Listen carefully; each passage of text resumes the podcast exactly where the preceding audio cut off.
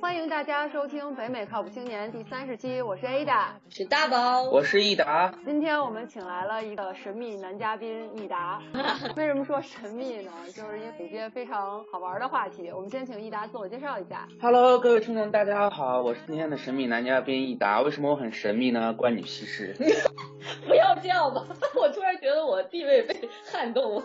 介绍一下，我是大宝，在这里经常有一些活动遇见，然后我们两个就来电了。来什么了？你别给我制造绯闻。然后今天他就是请我来这里加入一个这个北美靠谱青年。然后我听北美北靠呢也听了几期，然后我觉得这个节目请来的嘉宾都非常的业余。哈哈哈这段能下吗？下了下了。所以我今天呢就以以前我在上海交通大学音乐 DJ 的这个身份来，而且我在美国也主持了很多的这种大型活动、学生会之类的，都能看到我的身影。在哪里能找到我呢？我不告诉你。哎，哎，那。个 Ada，我觉得他幸好没有说他觉得这里的主播很业余。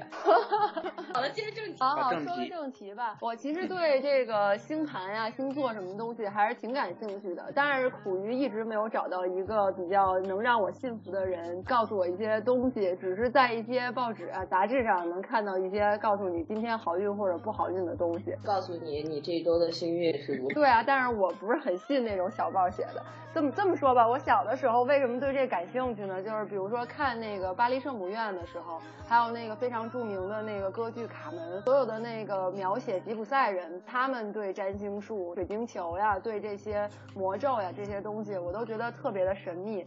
然后呢，再长大一点看那个《百年孤独》的时候，我有一个印象特别深刻的就是他那个描写吉普赛人提出了一些非常科学的观点，就是在那个时候嘛，包括当时大家都认为。地球是平的的时候，吉普赛人说地球是圆的。虽然没有人相信，觉得他这是巫术，但是我觉得通过这一点，他们其实是有自己的一套系统，是有自己一套道理的。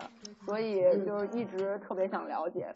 今天特别高兴能请益达来说这个话题，觉得先给我们说说比较近期。不是，我是觉得吧，对对，我是觉得为啥请益达来呢？就是咱们最近不是诺贝尔奖也陆续出来了嘛。对对。然后我特别支持的村上同学。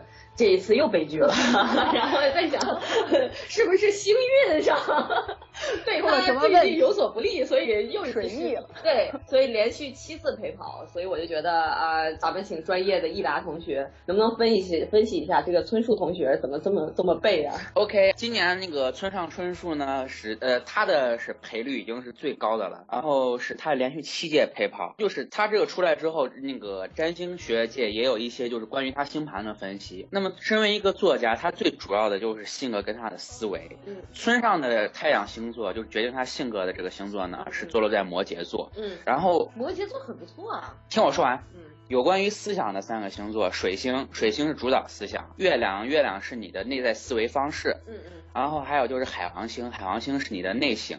结果好死不死，他这三个星座都坐落在风象星座，刚好是刚好是他的那个水星是水瓶，月亮是双子，然后海王星是天平。嗯。稍微等一下，这个像我这种星座的盲，能不能给我 讲一讲什么是水星，什么是那个月亮？对我或者是讲一下风象星。座啊，或者这么类似的这普及一下，因为也不是所有的听众都知道这些是什么意思。第一，什么是星盘？嗯，人在出生的时候，以你出生地就是直直往上顶那个所对应的那个星座叫你的中天，你的中天星座。嗯，然后再以这个展开，就是你出生那个时间经纬度，你的太阳。呃，月亮，太阳星座就是我们平常所说的，就是你出生在哪个月份，就是什么星座的那个就是太阳星座。对，这个就这一般就是说你什么星座啊，就是大家都知道的那个是太阳星座。大家一般都说你太阳星座，然后这个呢主要是性格，然后然后其他的一些方面就要看星盘。所以说为什么有时候有人说，哎，你跟比如说你跟他都是那个金牛座，对，但是你俩可能其他方面差很多，就是其他的行星座落在不一样。嗯，其他行星包括哪些？呃，月亮。水星，呃，火星，木星，金星，土星，天王星，海王星，冥王星，然后还要看的就是上升、下降跟中天，嗯，这几个是比较重要的，嗯，其他的影响都比较小。那么这些行星分别代表什么呢？就是我听说一个特别重要的，也也是最近我比较关注，就是那个上升星座是不是说对人的好像的那个影响作用更明显一些？对，因为它主要是命宫。啊，因为我我最近觉得我越来越像我上升星座。对我我算了一下大宝的上升星座，我看大宝上升星，大宝的上升星座，大宝上升星座是处女。对呀，我就觉得我最近朋友了这个。哎，处女确实是比较难相处一点，但是后面我也说处女的另外几个好处，处处女的好处还是很多的。我们这次是要为处女座证明吗？也不是，就是实话实说，我这个人就很实在。对，你别说，听众朋友们记得把大宝拉黑啊！你别那什么，你上升也是处女，我都给你算过，我都不知道几点生的，你怎么给我算的？我就先不说上升星座，先从太阳开始说吧。对对。太阳说的就是一个人的性格跟外在形象，他自我。嗯。所以为什么有时候说天秤座他出那个是帅哥美女出的多？对。因为天秤座的守护星座是金星，哇！然后金星的那个守护神那就是维纳斯，哇！对，哎，金星也守护金牛座吗？不是金星守护金牛座，但但等会儿我会讲，不要打断我。然后现在水星呢，水星我说的就是那个代表维护思想的心智跟语言，所以说是那个水野亚美，她的守护星座是水星，所以她是里面智商是最高的，也是最聪明的，但它攻击力就是最低的，就是战五渣，但主要是军师作用。OK。然后下来金星，金星它代表的是恶那个爱情，所以有时候我们平常看你的感情的话，嗯，就看个月亮，看个金星。嗯。啊，忘了说月亮呢，月亮是你的内在的思维方式。嗯嗯。就是月亮跟太阳相对的，太阳就是你的外在主导。OK。然后接下来就是火星的话，呃，是它两说，呃，比较好听的说法就是它代表你的这个人的行动力、意志力。嗯嗯。然后接下来的话就是木星。按照占星的理论来讲，它代表是道德，但其实说准点就是它看你的运气，因为木星主导的是运气跟钱财。接下来是土星，土星的话，因为它的守护那个神是撒旦，所以说按照西方占星学的理论来讲，恶魔的意思吗？对，就是土星它的那个是两说，一方面它主导你的厄运，就是跟木星相对，木星是运气，土星是厄运。嗯，那土星也它它也代表你的事业。嗯。然后土星等会儿我会重重点。怪不得大家都不喜欢工作，你看是吧？事业原来是恶魔。对，下来是天王星，就是主要代表的是你的是革新意识，就是呃这也是思维的一方面。对。然后海王星的话，它就是呃代表你的潜意识。但是海王星这个它因为守护的是双鱼，双鱼是一个哎非常非常特殊的星座。你又要黑双鱼座是吧？呃也不是黑双鱼座，就是因为它以这个十二宫为代表的话，然后双。鱼是结尾宫，所以它有一些比较特殊的地方。OK，接下来是冥王星，冥王星的守护星就是天蝎，所以我们平常说天蝎可怕，对啊，就是因为它的守护星就是守护神就是冥王那个海蒂斯。哦，这前两天看那个什么赫拉克勒斯那个电影，就一直纳闷那个哈迪斯是谁，现在知道了。哈迪斯是冥王，冥王是死神吗？就是死亡那？他他掌他掌管冥界。哦，冥界。就是冥界的宙斯，他他是宙斯的亲弟弟。哦，就阎王爷嘛，可能。对他。掌管时间的，OK。然后是我们讲什么是那个风象星座呢？嗯，就是呃，中国不是分东西是金木水火土嘛？嗯，对。啊，西方呢是水火土跟风，它是四项元素分类法。嗯英国有个组合叫辣妹嘛，嗯，他发过一张专辑 Forever，里面的那个主打歌，他说是我们永远不解散，但后来也解散了。就是他的 MV 里面拍摄手法就是他四个人，因为当时那团长已经退队了，嗯，他四个人每个人代表一种元素，就是水火风跟土。嗯嗯嗯，就是西方的文化里面这四个是是基本元素，就说不要再问为什么这样分了，你要问的话，你问他之前那个分这个的人，不要来问我。OK。好，接着。对啊，然后还有另外一个分法，就是它的三宫分类法。嗯嗯。就是它的那个是基本功、固定功跟变动功。嗯，不是，你说这些我都已经晕了。你现在讲的第一项我都不记得，你这这样就是干巴巴的罗列这些没有用。对。要不就是拿一个谁，就就以他这个人的星盘来给我们做一个打打个比方比较好。那就按那个美少女战士来好了。嗯嗯。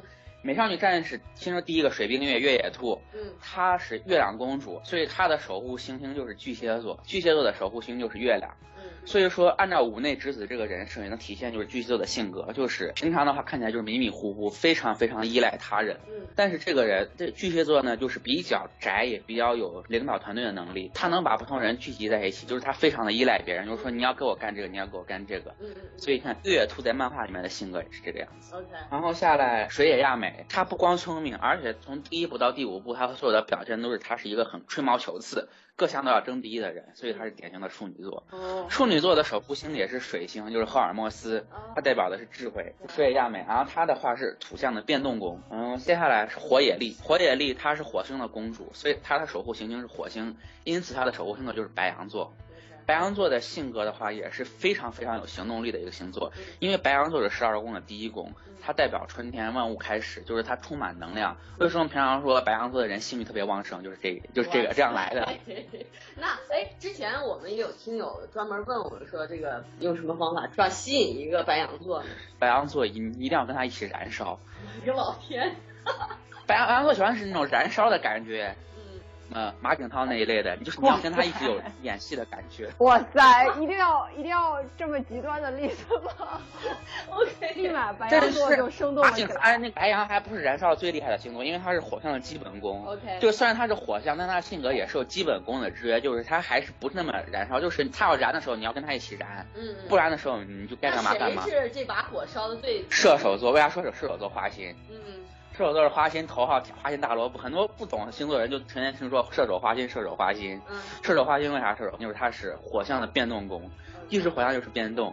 然后接下来那个为射手座，他也是就是四号行星是那个木野真琴 s e l a Jupiter，他是木星的守护星座。因此你看在漫画里面那个木野真琴，他是是那个能量是激发他觉醒，也是因为就是感情受到挫折，就是他第一次给那个学长表白失败了，他后面就一直在找跟他那个学长相像的那个男人。就是木野真琴其实是缺了男人就不能活的一个星座，所以 这这这一个女人在在人设里面，你不要问我，你这是五内直子画的，但是跟那个星座又比较。是接近，而且是那个呃射手座，他那个性格也受他的守护神的影响，他他的守护神是宙斯，宙斯的武器就是闪电嘛。所以你看那个他那个木野真琴，他那个攻击武器也是超霸雷鸣。嗯，接着再来金星，因为他是爱爷美奈子嘛，是天平座。为啥？就为啥我们说天平出帅哥美女出的多？嗯，是因为他是风象的基本功，然后他的守护星呢也是维纳斯，维纳斯就代表爱与美嘛。所以你看他的觉得金星，金星气质也最好。但是刚大宝也说，为什么金牛座的守护星也是金星？他就是没听说过金牛出帅哥美女。谁说的？但但金牛是外貌控，我我可以告诉你。OK 啊，这个挺准啊。金星哎，金牛是外貌控，因为金牛是土象宫。我们一直说金牛实际。真的，我跟你说，有的时候我就心情特不好的时候，突然看见一个就是外形特别漂亮的，甭管男的女的，哇，我心情就变特好。金牛就是看一个漂亮的爱一个。不是，我是说的这种对你的心。大宝，你是不是被刺痛了？对，天平就是自己美，然后那个金牛就是要别人美。哦。然后土星先跳过不谈。哎，那金牛和天平岂不是很完美的搭档？不，天平金牛跟天平不完美。好好吧，接着下一个话题。金牛太自私，需要的一个能为他牺牲的星座。先跳过土星不谈，因为土星是很特殊的一个星座，它是两项的。在天王星，天王星的话，它的守护，它的守护星座是水瓶座。嗯。然后水瓶座的话，它的守护神是雅典娜，就是就是虽然也代表智慧。你这待会儿又从那个美少女战士又聊到那个圣斗士星矢。啊，不会不会，因为我不咋看圣斗士星矢，我我比较喜欢少女漫画。少女心，对少女心。然后它里面的对应人物是天王瑶，天王瑶也就是可以说是外部四战士的领队，就是他很有核心精神，他的战斗方法什么的都不一样。他的守护星是水瓶座，所以说我们平常我们平常说水瓶座难追。嗯，水瓶座很难追，就是它是风向的固定宫，但是它守那个守护星也是天王星。嗯嗯，就是这个是。哎呀，我最怕的就是水瓶座了。水瓶座它是呃，并且水瓶座性格的一点就是跟他吵架。嗯啊，真的吗？对，像金牛是说不听，摩羯是不跟你争。嗯。水瓶是坏在哪？水瓶他跟你争，他也不会听你的。反正金牛座反正就是搞不定水瓶座，我历来受水瓶座欺负，受受到不行。那下来海王星呢？海王星它是它它代表深海的力量，所以它的守护神也是波塞冬。嗯。所以为啥说这部漫画经典？就是五内之子他在这个人生方面太下功夫了。嗯。这个海王版的性格也就是浪漫、优雅、梦幻，就是典型的双鱼座。但但你看他的人物，就是怎么能够这么漂亮、这么美丽、这么优雅？但是同时的话，这个这张脸又这么的表气四溢。嗯嗯。表气就是婊子气。好吧。就表气四溢，就是这个人整个人就很不甩，就是很拽，很不甩其他人。嗯。接下来的就是呃，冥王星刚刚说过了嘛，就是很恐怖。接下来接接下来就是说土星，土星它是很黑暗。它是撒旦，它代表的就是毁灭。它代表了行星那个战士就是水手土星登场最少的一个人，但是 DPS 就是 damage per second，就是他的力量其实是凌驾于水冰月之上，因为水冰月就是各种开挂，但是土星的话，他是一个人就是可以干掉一个大 boss 的，但是他不能苏醒，所以说摩羯座的话，他的守护行星是土星，就是平常一直在说不要招摩羯，不要招摩羯，但很多人发现惹了摩羯也没什么事儿，嗯，就是一摩羯的这个忍耐力是非常非常高，他是土象的基本功，平常你们看摩羯座，可能很多人都以为是闷闷的一个人，或宅在家，或者就是其他一些什么东西，就是感觉。但是就是属于那。他对外界刺激很不敏感。但是你不要一而再再而三的踩他，就是他他会给你这样累积怒气值，等他爆发以后也不是当着你的面爆发，就是哪天你突然遭了灾，你回忆一下你是得罪哪个摩羯座。OK。属于这种。好吧。好，这是十二星座基本这个守护行星、守护神跟他跟他的那他的四象跟三宫已经聊完了。接下来我们聊聊那个说，如果要真实分析的话，对，哎，咱们没，咱们是不是还没分析村上的星盘？咱们把那个先说完了，对，再说。对，村上的那村上的太阳是摩羯，摩羯座的话有什么特点？性格？你先说说你平常道听途说的摩羯座性格有哪些？不是，我就觉得摩羯都是就工作狂嘛，就是做事极认真那种。对吧？极努力，一方面，极认真。A A 的，你有没有认识的摩羯座？我有，就是不不是那种特别在人群中活跃的人，我认为是。你们都说对了，一下。但其实太阳在摩羯座的人，他本身是非常虚荣的，像我一样也很非常虚荣。我们的努力以及那个是一些这些，其实都是为了得到你们的赞美。比如说你们很时间久了就说，哎呀，那个村上好厉害，比如说谁谁谁好厉害，工作好努力好认真。对。我们很喜欢听这种话，听了以后很安爽。但是我们不会表达出来说我很爽，我很爽这种。那你就是这么说的话，对闷骚型摩羯就是闷骚，所以他很容易出变态。那岂不是村上没有得到这个诺贝尔奖，对他来说打击非常大？村上就一直写，一直写，一直写。对。他从来不会说什么，他很爽，但但是他就就一直在较真儿，他一直在拼这个。因为像有些人，他没有拿到奖以后，他会是声明说什么，呃，就是其实其实入围就是荣幸了。嗯，村上就是一定要拿到这个奖。哦，所以他还会继续陪跑是吗？对，他肯定还会继续陪跑。村上就是一定要拿到这个奖，他才甘心。哇，你就把村上的内心活动的给分析。这个就是某些内心活动，你们不信，你们可以去试试。就是我们可以拭目以待，看看村上是不是还要竞技这个奖。我就告诉你，村上拿这个奖，你可以看他爽的嘞。那你能预测一下村上什么时候能拿这个奖？村上拿不了奖啊？就是说，因为他的都不行吗？他的写作风格就不是诺贝尔喜欢的那个。不过要按星，不是按要按星盘来分析吗？这个对你不要挑起你和我之间的战争。我觉得他拿十个都可以了。我愿意站在益达益达的那方面，他的风格确实不是诺贝尔喜欢的。但是咱们说一下他的那个星盘好了。好吧，嗯，我们说星盘的话，这个要看他的木星跟土星，但是非常不幸的就是网上网上找不到村上的这个出生时间跟经纬度，嗯嗯嗯，但是可以从他的其他的那个行星来倒推略知一二，对，略知一二。你这你这太高了，你这星座小王子能倒推？略知一二，你看到他的水星、月亮跟海王星又是水瓶、双子、天平，海王星我们先说又是他的主导什么梦幻内星，因此他思维的一方面坐落在风象星座。又是天平，就说村上他作品里面，他始终在追求的就是美，嗯，就是这个美那个美。他们为啥村上的那个笔触就是招脑残少女呢？嗯，哎，接着说，就是符合少女们的那个对于美的梦幻是思想。然后接下来他的月亮，他月亮双子，双子又是一个很跳动的星座，嗯，又是不走寻常路。所以是村上的作品里面，关于他虽然在追求美，但他关于美的这个标准呢？又不是基于大众的这种审美，就他对于美的审美经常会有一些很奇怪的方面，比如说胖，嗯，就是说这也是他拉拢了一大部分边缘人群。接下来他的话，他的水星，我们说水星主水水星是最主要的就是站在主导思维、智慧、嗯思想，好死不死就是水平。就是倔的要死的一个星座，就他的月亮呢是双子，就是很跳动，但他的太阳的话又是摩羯，很倔。他的思想也不是思维，他的思想也很倔。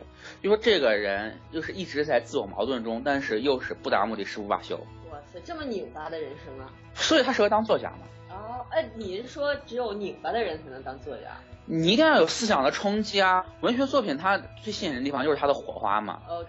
你那种平铺直叙的白开水有什么好吸引人的？刚才听你说，就是这些分析这些头头是道啊，就是觉得这个真是好像星座真是那么回事儿。但是我觉得好像生活中很多人也好像觉得星座这个东西不是那么，就是不是这么成体系的东西。大家就是有些很多人付之一笑。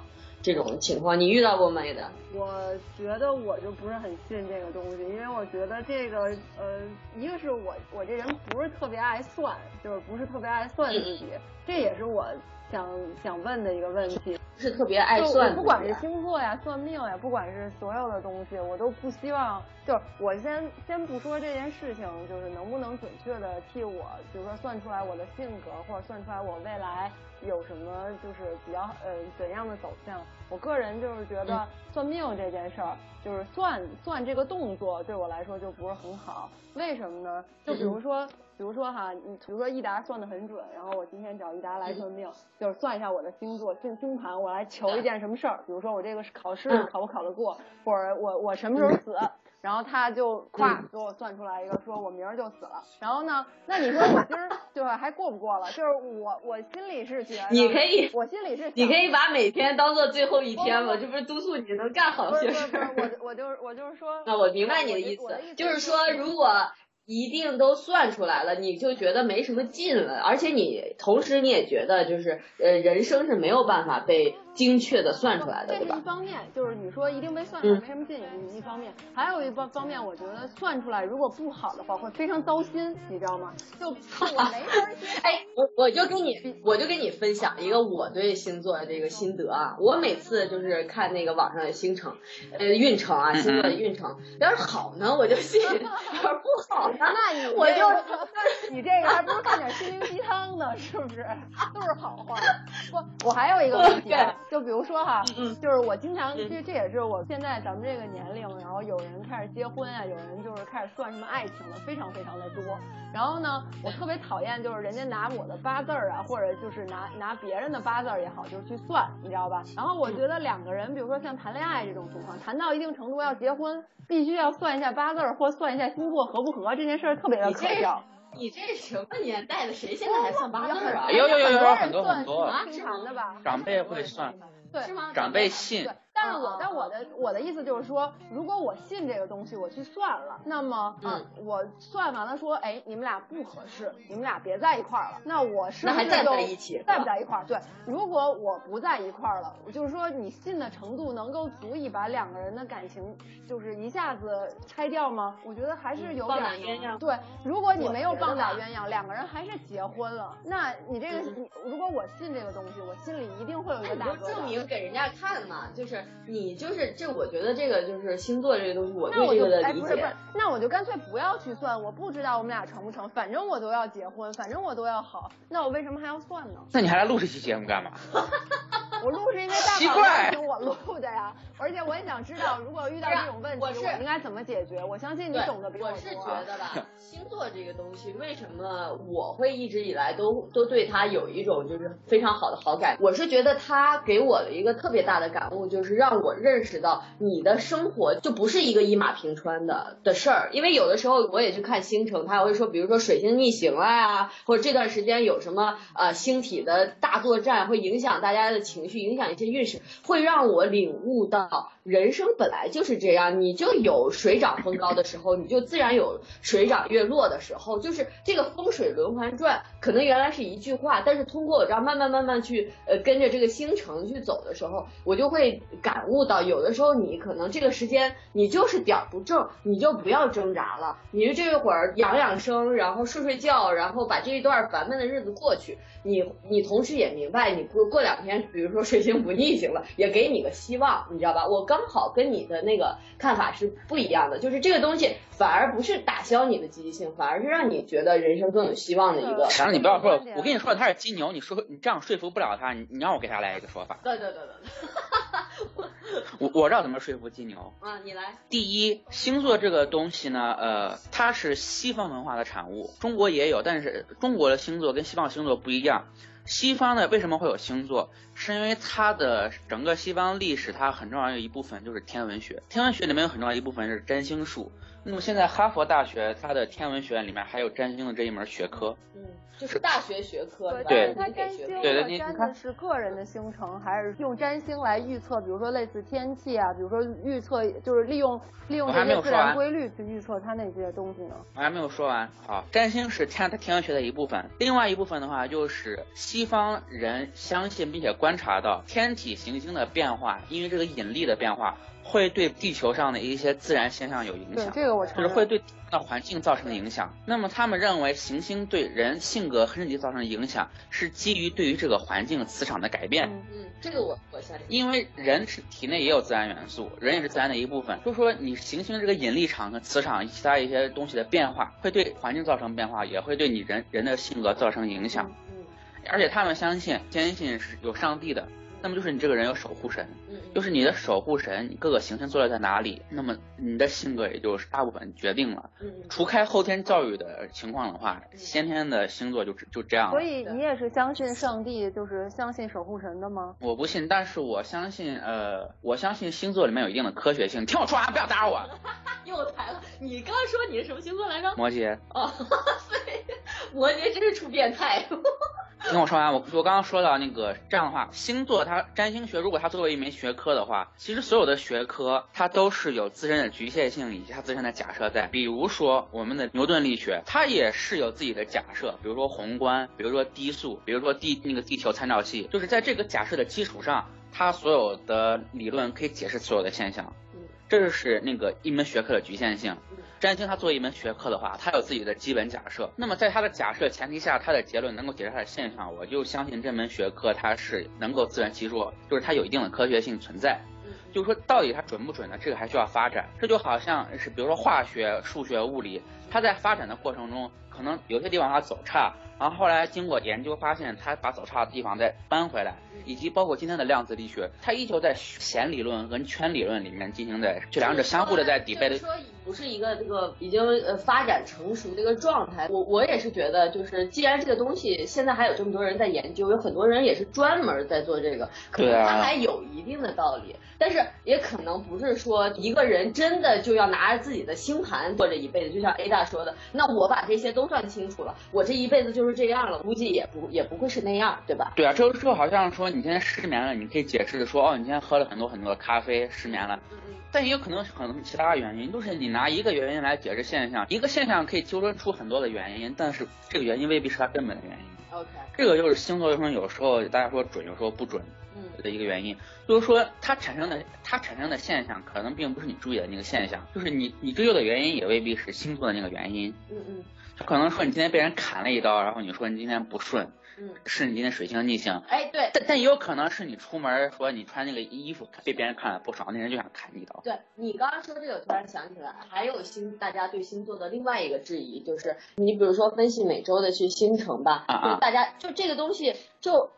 很多人就跟我说你看这个没用，你看这个，你随便念一个某一个其他星座的，也跟你最近你总有贴合的地方，他总是话说的模棱两可的，这怎么就是你？那是因为他说的都是太阳星座呀，嗯，他没有把你整个的星盘拉出来算，嗯，如果你真正关注你自己的星盘，你整每天去关注这个夹角的变化，它其实还是比较准的。因为刚才说占星，今天只聊星盘，我们一直说的星盘，但其实正正统的星座体系，它里面有十二宫。十二星座还有家教，你看圣斗士星矢不就有十二宫吗？那我就想知道，就是你要去网上看那个星座运程，那还有没有看的必要？就是就照你说，比如说这个只是冰山一角嘛，这也不是你的星盘的全部信息，那就这个网上就只有这个这个每周运程，那你还有没有那个必要去看？其实如果你不太理解的话，那就是不要去看了。就好像你如果对量子力学没什么理解的话，你也不要去看。虽然它很有用，它也可以解释很多现象。但是你不懂的话，你看了也就没用，就是就是够看行星撒名。我挺同意刚才一达解释的，就是这些是一个比较复杂的一个系统，然后你是需要就是花一些心思吧，花一些时间去研究以后才能得出结论，而不是说简简单单的就从就从报纸上看说，比如说你下周就是好运，下下周就是不行，这种来确定自个儿的这个这个东西。但是对，而且星盘的话呢，它你你那个好还。是不好。星盘它其实主要说你这一生的平均运势来讲，是星盘可以看。然后每周星座运势的话，那个就复杂嘞。你要是关注你原本的星盘，跟你这周的星盘，然后你这周的宫位变动、夹角变动。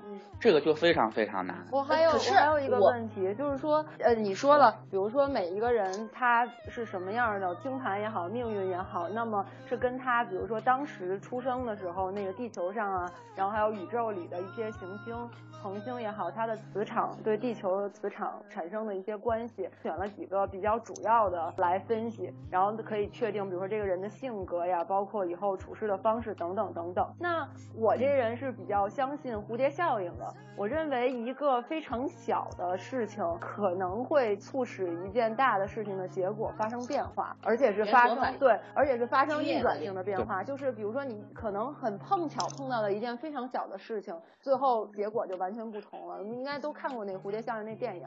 然后呢，呃，我相信这些磁场对我的命运有一定的影响，但是可不可能这个宇宙中哈某一个地方某一个星星它产生的某一点儿对我有一个决定性的一个就是反方向的一个影响，有没有可能是这样呢？按照目前的星座体系来讲，没有，就是绝对不可能有，是吗？你说是对你的是是命运产生绝对反方向的影响吗？也不是说绝对，就比如说它造成了我性格上可能稍微一点的影响，但是对我的命运产生了一个很大的影响。命运的整个影响的话，你的命宫主要虽虽然我们说主要看上升。你的命宫，但是其他的行星也对你有影响。对，就是他们是加在一起的，你没办法剔除说哪个影响更大，哪个影响更小。对，我就是你看星盘，你要结合很多东西来看，比如说你的十二宫，就单纯来这个讲的话，就不扯你什么每天日常生活，就单纯从星盘来看你这个人生性格的影响的话，你要结合全部的整体来看。就是我的意思，就是说有没有，比如说。我我知道，我理解你那个意思。我觉得你说的这个东西就好像是一个多元方程式，就是那些影响的那个因子 A 啊、B 啊、C 啊，一直到 W，就一有很多，然后你中间变动了一个。部分肯肯定对你整个这个方程式最后的结果是有影响的，对。但是它可能影响的又受其他的因素的制约制衡，它影响的程度可能不是那么大。另外，我觉得又抛出这个跳出这个来看啊，我是觉得一切发生在你就是这整个人的这个生命进程中的所有的小变化，你说那是一个偶然影响你什么呃性格，影响了你的人生的整个走势，我觉得那都不是偶然。这个问题就是是不是人定胜天的问？问题了，对吧？就是说，如果我们有足够的努力的话，能不能改变？我我不知道这个在由一达来解释怎么解释。按星座来讲的话，这个命运不太可能改变的。但是我们中国的就比如说什么换风水改运，或者什么养小鬼改运、结婚改运、改名、改名字改运，就是它不同的这个体系里面，它相信的方式不一样。你是这个西方，如果是以天体来测算你的未来、你的命运占星的话。他那个是不太可能，是不太可能。星星是吧？这个有人给佩戴什么水晶是吧？水晶啊、玉石啊这种东西去影响，因为都是物质之间的影响嘛。你身上佩戴一个这样的东西，它还是改你的磁场。它对呀，改磁场。他他刚说的是不借助外力嘛，就是你光说有没有一定人定胜天。嗯嗯。就是说你人如果是去跟这个星盘来较劲的话，是不太可能。嗯。但是你说人如果会跟这个星盘较劲的话，那可能是你的你的月亮坐落在处女座吧，就是不比较不信邪的一个星座。哦，不是，我我的意思就是说，如果给我们会不会有一个不好的信息，就是无论我怎么努力，或者无论我怎样，那最后结果还是一样的，因为我已经被定下来了，会有这样的一个影响吗？还是说我理解有问题？